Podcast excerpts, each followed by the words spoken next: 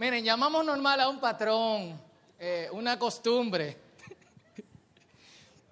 Eh, es normal que si te hacen un favor, tú digas qué. Gracias. Ríense, señores. es normal que si tú haces un favor, tú digas, ah, si te hacen un favor, tú digas gracias, ¿sí o no? Lo normal es que tú digas lo contrario. Es, es normal que cuando te digan gracias, tú dices, de nada. Eh, al menos que tú seas argentino y dices, no, no, por favor. ¿Cómo así? Por favor. Eh, hay cosas, podemos dar muchos ejemplos de cosas que a nosotros nos parecen eh, normales. hay cosas también anormales que se vuelven normales. Por ejemplo, hay países donde el hambre se ha convertido en la norma. Es lo normal. Comer es lo que se ha vuelto lo anormal. Cuando una persona come, o sea, es más, en este país hay lugares donde comer tres veces al día es anormal. Y la gente lo celebra eso. Aquí, a pocas horas de aquí, de hecho ni siquiera tanto... Eh, hay países donde la criminalidad es normal. Yo me acuerdo... Eh, una vez estando en Perú, íbamos al centro de Lima, donde estaban todas las cuestiones históricas, eh, a conocer algunas cosas. Creo que Pablito andaba conmigo. Y nos dijeron que nos quitásemos todas las cuestiones de valor. Incluso si teníamos ropa, que nos pusiésemos la peor ropa, para que no nos atracasen, porque era lo normal. Y todo lo que andaban con nosotros le habían robado y tenían una historia fabulosísima que todavía no se han escuchado en este, en este país. Las mujeres asesinas se han vuelto tan común en Argentina que hicieron una serie de eso. De hecho, a todito yo le he contado la historia de la señora que se quilló con su esposo, lo mató, lo hizo carne molida, hizo empanada y se la vendió a los vecinos. Full. No estoy, no estoy eh, eh, mintiendo. Creo que Danilo participó en una serie de aquí de mujeres asesinas, la versión dominicana, que era un sancocho. La mujer lo hizo eh, sancocho. Y cuando las cosas anormales se vuelven normales, lo contrario a eso, entonces se vuelve, eh, ¿qué? ¿Mm? Normal. Es normal, es muy normal que a ti te atraquen. De hecho, el, el viernes a mí me tuvieron atracado veces. Yo me acuerdo que yo estaba caminando para Jumbo en la mañana eh, que estaba a una cuadra de mi casa. Y venía una pasola con un motor atrás. Y el tipo de la pasola se metió arriba así. Y el del motor le dijo, no, ese no, más para adelante. Y yo dije, ¿eh? Ser feo tiene sus beneficios. Eh, pero me friqué, yo me tuve que parar. El tipo del colmado después vino y me dijo, te salvaste. Te salvaste. Después Noel y yo estábamos en un estacionado en un parqueo y un tipo sacó como una pistola, una cosa, y yo, Noelia, entra. Y Noelia, eh, eh. eh entra. Y, por ejemplo, en Estados Unidos se ha vuelto una costumbre los tiroteos. De hecho, esta semana hubieron dos. Uno en Oregon, donde murieron creo que tres personas y algunas resultaron heridas. Y otro donde, donde murieron algunos de estos niños que están aquí. Estos son niños que murieron en esa tragedia.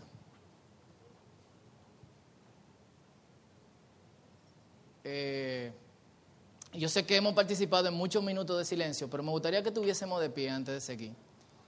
Y, ah, como padre, esto es muy fuerte, pero hagamos un minuto de silencio por, por las familias de, de estos niños.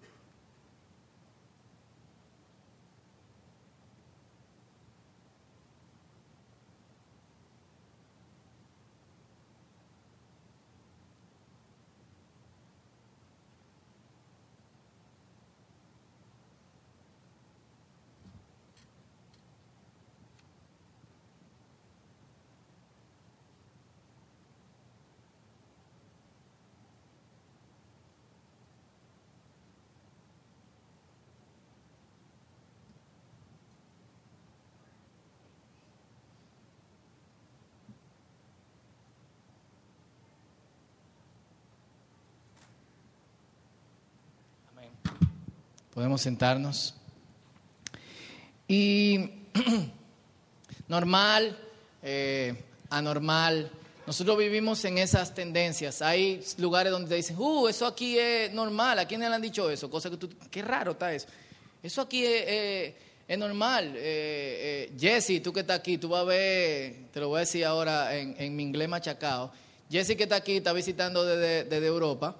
Eh, va a ver un hombre con una mujer con tres muchachitos en el medio en un motor. Y se va a sorprender. Y Lulu le va a decir, uh, that's normal. You're to see people here like a family in a motorcycle, the man, then three kids, and then the, you saw that? And what did you say? What did you say? That's normal. Yo quiero que leamos Eclesiastés capítulo 3, del versículo 16 al capítulo 4, versículo 6. Lo pueden buscar en sus Biblias. Eclesiastés capítulo 3, versículo 16 hasta el versículo 6 del capítulo 4. Salomón es uno de esos que miró agudamente las anormalidades de la vida. Él vio cosas que eran normales, pero que eran más anormalidades, no deberían estar pasando. ¿Cómo puede estar sucediendo esas cosas? Eclesiastés capítulo 3, del verso 16 hasta el capítulo 4, verso 6. ¿Lo tienen todos? Todavía.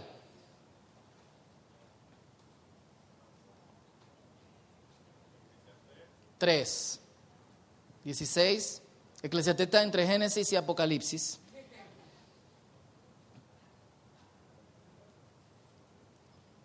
Viene. Dice así.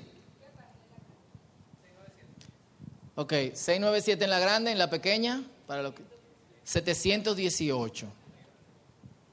Perfecto, dice así. Capítulo 3, verso 16. He visto algo más en la vida él está hablando hasta este punto de cosas que ha visto que no debería haber. Maldad donde se dictan las sentencias. Y maldad donde se imparte la justicia. Pensé entonces, al justo y al malvado lo juzgará Dios, pues hay un tiempo para toda obra y un lugar para toda acción. Pensé también con respecto a los hombres, Dios los está poniendo a prueba, para que ellos mismos se den cuenta de que son como los animales. Los hombres terminan igual que los animales. El destino de ambos es el mismo, pues unos y otros mueren por igual, y el aliento de vida es el mismo para todos. Así que el hombre no es superior a los animales, dice él. Realmente todo es absurdo. Para los que no saben lo que significa absurdo es nada tiene sentido. Y todo va hacia el mismo lugar. Todo surgió del polvo y al polvo todo volverá. ¿Quién sabe si el espíritu del hombre se remonta a las alturas y el de los animales desciende a las profundidades de la tierra? He visto pues que nada hay mejor para el hombre que disfrutar de su trabajo, ya que eso le ha tocado, pues ¿quién lo traerá para que vea lo que sucederá después de él?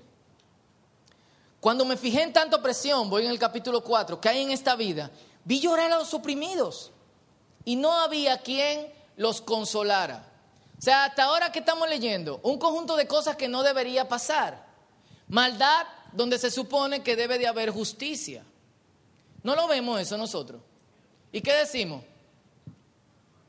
Normal. Ustedes han oído este cuento, este cuento mío. Una mañana me llamaron, me dijeron tres nombres diferentes hasta que finalmente me dieron el nombre de la persona que me estaba llamando. Y yo colgué las otras tres veces. Era mi hermana, estaba presa. Y yo cogí el teléfono de la policía para que lo que no hayan oído esto antes. Y le dije, ¿y qué ya hizo? Él me dijo, nada. Pero imagínese, este es el país de las maravillas. Normal. Mi hermana fue a llevarle, para lo que quieren saber, fue a llevarle comida a una muchacha que, tenía problemas, una amiga de ella, y la agarraron a ella como presión para que la familia de la muchacha apareciera. Así que ya usted sabe. Y consideré más felices, dice él, a los que hayan muerto que los que aún viven aunque en mejor situación están los que aún no han nacido, los que no han visto aún la maldad que se comete en esta vida. El tipo se decepcionó. Perdón que vaya comentando mientras estoy leyendo. Él está viendo todas las cosas que se supone no deben de ser normal. Son anormales, pero todo la pasamos por alto, es, la, es la norma, es lo común, es lo que constantemente pasa. Y él dijo, o sea, y es, seriamente, si nosotros nos sentamos y nos ponemos a reflexionar en la condición que nosotros estamos viviendo como país o en la condición como que estamos como mundo, nos asustamos. Uno prefiere darle para adelante a la vida y decir, esto es, esto es normal, sigamos. Pero cuando tú te pones a reflexionar, es muy probable que tú pienses como él y tú digas, es mejor ¿eh? los que mueren que los que viven. Y mejor situación están los que no han nacido, los que no han visto aún la maldad que se comete en esta vida. Vi además que tanto el afán como el éxito en la vida despiertan envidias. Y también esto es absurdo, es correr tras el viento. El necio se cruza de brazos y acaba muriéndose de hambre. Más vale poco con tranquilidad que mucho con fatiga, corriendo tras el viento. Esta es la nueva versión internacional, en la Reina Valera lo traducen como vanidad de vanidades. Todo es vanidad. Esto lo escribieron hace 2700 años. Este mismo hombre dijo, es absurdo decir que los tiempos pasados fueron mejores que los presentes. ¿Sí o no? Estamos igual. Entonces lo que nosotros estamos experimentando como normal no es normal, es anormal, es de hecho hasta paranormal. Nosotros todos casi estamos viviendo una película de, terror y Dios quiere que nosotros recuperemos nuestra normalidad, que las cosas sean como deben de ser. Del video que vimos al principio, ¿quién de los dos es normal?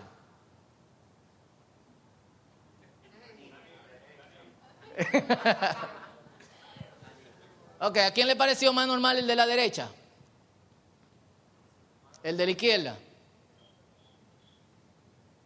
¿Cuál es la izquierda? Ahora, ¿normal en qué sentido? ¿Normal como el evangélico normal o normal como una persona normal? ¿Eh?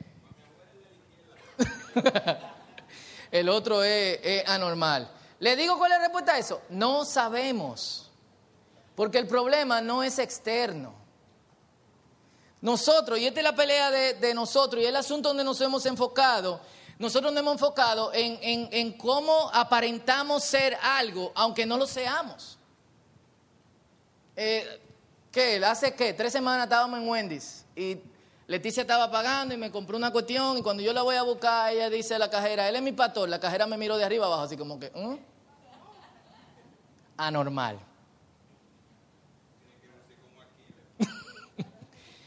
Baraja eso.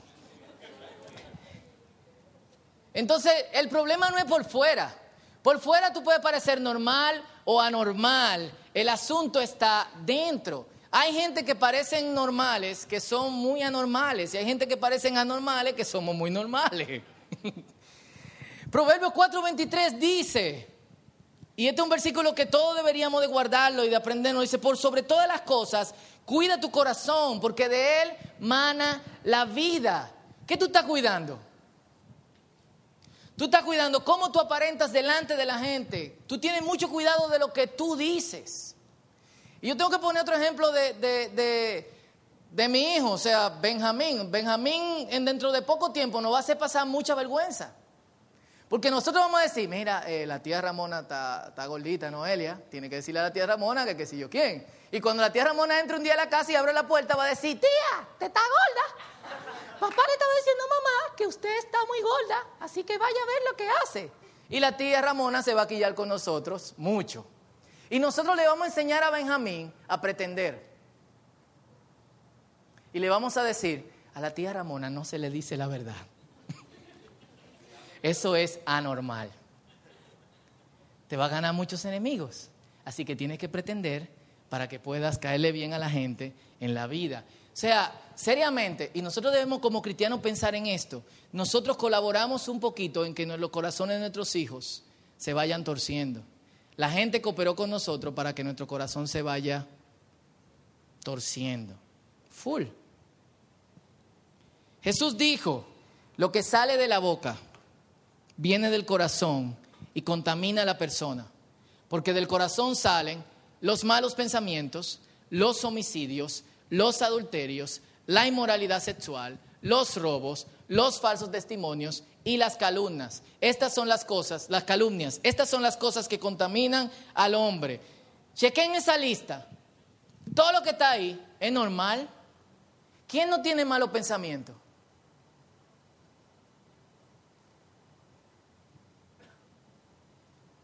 Quizá alguno de ustedes no ha matado, pero la Biblia dice que el que llame a su hermano estúpido, lo mató. Vamos a orar.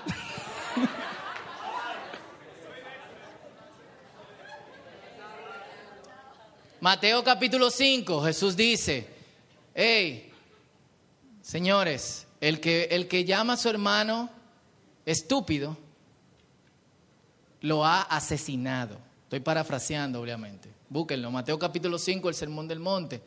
Los adulterios. Quizá aquí usted no se ha acotado con la mujer de otra persona o con el hombre pero dice Jesucristo también que con lo que tú, lo que tú piensas, ya lo hiciste. Y no hagamos esa pregunta. La inmoralidad sexual, los robos. Hay gente que trabaja, se roba las hojas de máquina del trabajo. ¿En serio? Eso es robo. Usted está trabajando y cogió una hora para meterse en Facebook. Usted está robándole a su jefe 150 pesos o lo que usted se gane. Normal, normal. Falsos testimonios. ¿Quién no ha dicho una cosa que no es?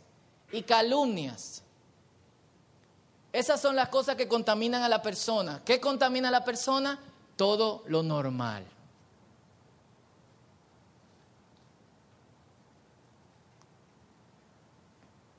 A nosotros nos sorprenden cosas como la amabilidad y la bondad. Si alguien se para en la calle y te dice, pase, tú te quedas como que... Tú no entiendes. ¿Y por qué debe sorprendernos eso? Eso debería ser lo normal. Si tú estás en la fila del supermercado y alguien te dice, no, no, no, no, no, ven, tú nada más tienes cinco productos, yo tengo 20, pasa tú adelante, tú te quedas como que... No, espérate no me pase nada porque tiene, ¿cómo se llama la cuestión? Burundanga. Cocorícamo. O me va a cartería o lo que, o lo que sea. Eso no debería ser normal. Sin embargo, nosotros esperamos ser engañados. Sabemos que en cualquier momento un amigo se puede convertir en un extraño.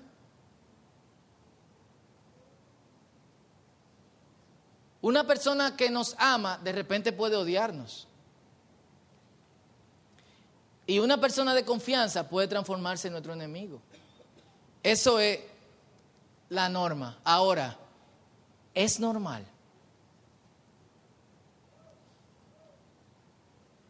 No es normal. ¿Quieres decir algo?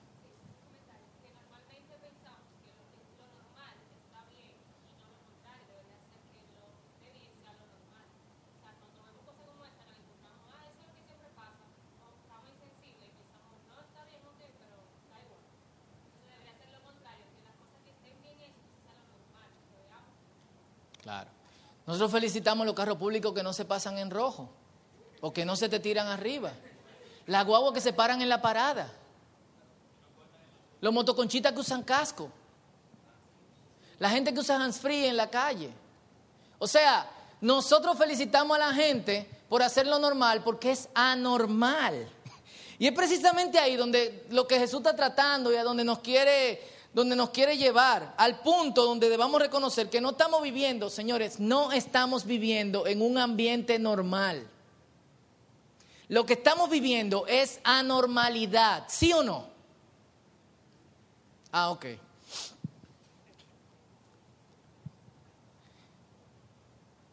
No estamos en un mundo normal, estamos rodeados de, de, anormalidades y paranormalidades. Y Dios quiere darnos la mano y decirnos, yo quiero que tú seas normal. Y yo quiero que tú colabores conmigo en hacerle saber a la gente que lo que yo quiero es que vuelvan a la normalidad. Y es muy probable que la normalidad no sea algo a lo que volvamos, sino sea algo que, que se nos dé por primera vez, porque quizás nunca fuimos normales y nunca percibimos lo normal como la norma, sino que nos acostumbramos a vivir en un ambiente lleno de, de, lo anormalidad. Dios tiene poca preocupación por lo externo, a Dios le preocupa lo externo. Pero ah, cada vez que, que, hablamos de esto, me acuerdo del rabino Hanof, un rabino mesiánico que una vez invitamos al círculo, y Jan, un muchacho de aquí, estaba adelante sentado con los pantalones rotos. Y estábamos entrevistando, era una, era una serie sobre Jesús. Y, y, teníamos al rabino Hanof, estaba hablando del punto de vista judío. Creo que Orfa Luna estaba, esa vez, estaba hablando desde el punto de vista de de una mujer en el ministerio y teníamos a otra persona también que estaba hablando desde otro punto. El rabino Hanof dijo, nosotros como judíos no se nos permite vestirnos como por dioseros y señaló a Jan. No a ese punto, señores. A Dios le preocupa el externo, pero a Dios más le preocupa lo que está pasando dentro de ti. Y si nosotros miramos esa lista, señores, cristianos o no cristianos, comprometidos o no comprometidos con Dios, hay cosas de ahí que son normales en nosotros. Hay cosas de ahí que son normales en nuestro ambiente. ¿Y qué nosotros hacemos? Nosotros nos estamos volviendo insensibles a un montón de cosas porque son normales. Tú, lo sabías, tú lo sabías en la superficie Tú sabías que las cosas no estaban bien, pero alguien te dijo, ignóralo. Es normal, ¿sí o no? Pero no. Está muy callado, me están asustando. Yo creo que nosotros debemos de ir a la normalidad.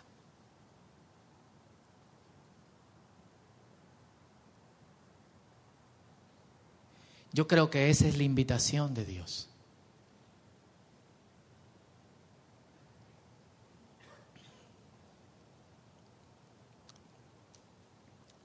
Dios quiere vida y la vida como nosotros estamos viviendo no es, no es normal.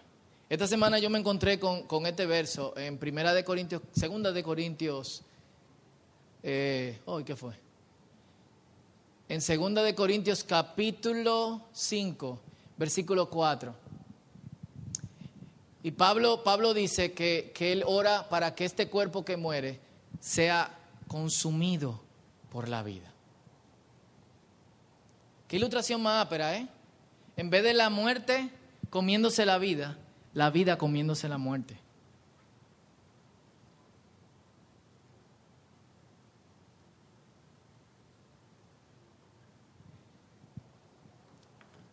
Y es el deseo de Dios. Mientras nosotros sentimos que nos estamos muriendo, sentimos que no estamos seguros, Dios quiere que volvamos a la normalidad. Y la normalidad quizás nosotros no la, no la hemos experimentado. Y cuando la experimentemos, yo te aseguro que nosotros no vamos a volver atrás. ¿Quiere un ching?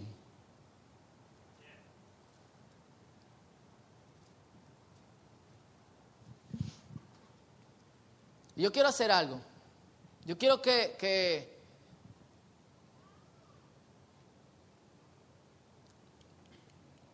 que, sinceramente meditemos en esta lista, que puede ser más larga.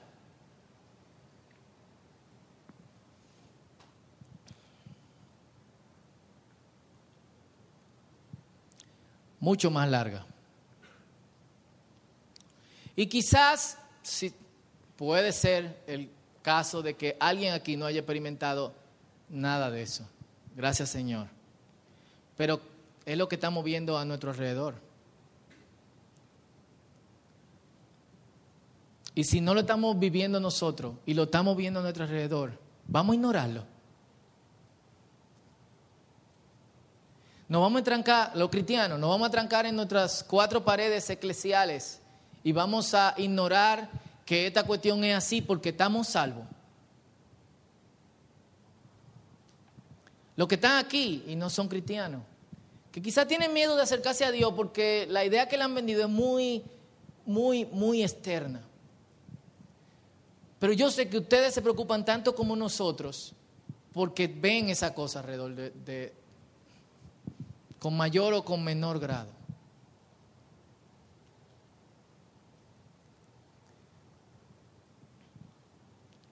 ¿Vamos a seguir ignorando eso? Amén.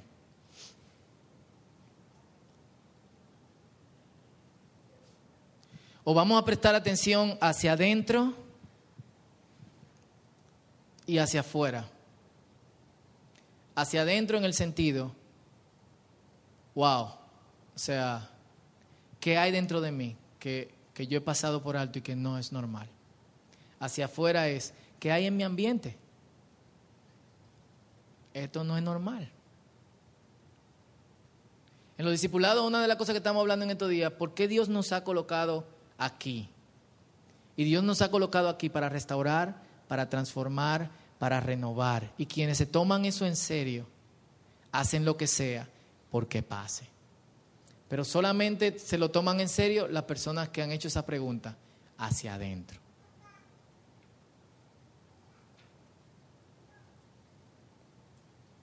Y yo quiero que inclinemos nuestra cabeza un ratito.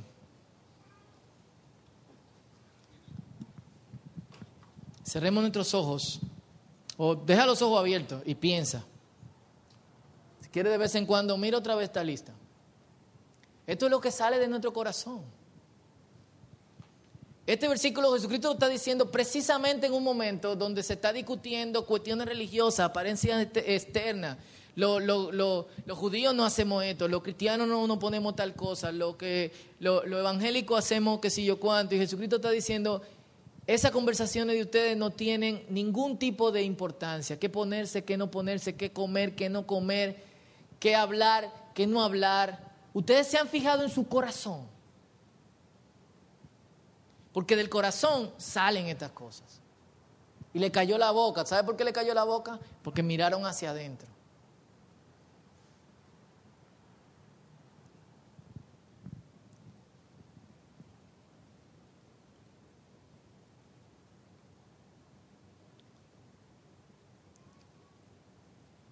Y me encantaría que todos, todos, yo voy a hacer lo mismo. Pensemos en esta anormalidad, la tuya, la de afuera.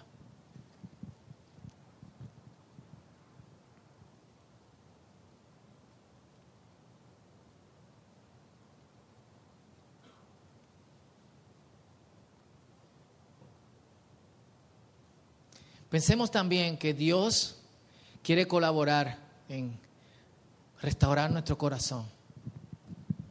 Que una vez restaurado, Dios quiere que tú colabores con Él en restaurar algunas cosas que no son normales. Este, este es tu tiempo con Dios.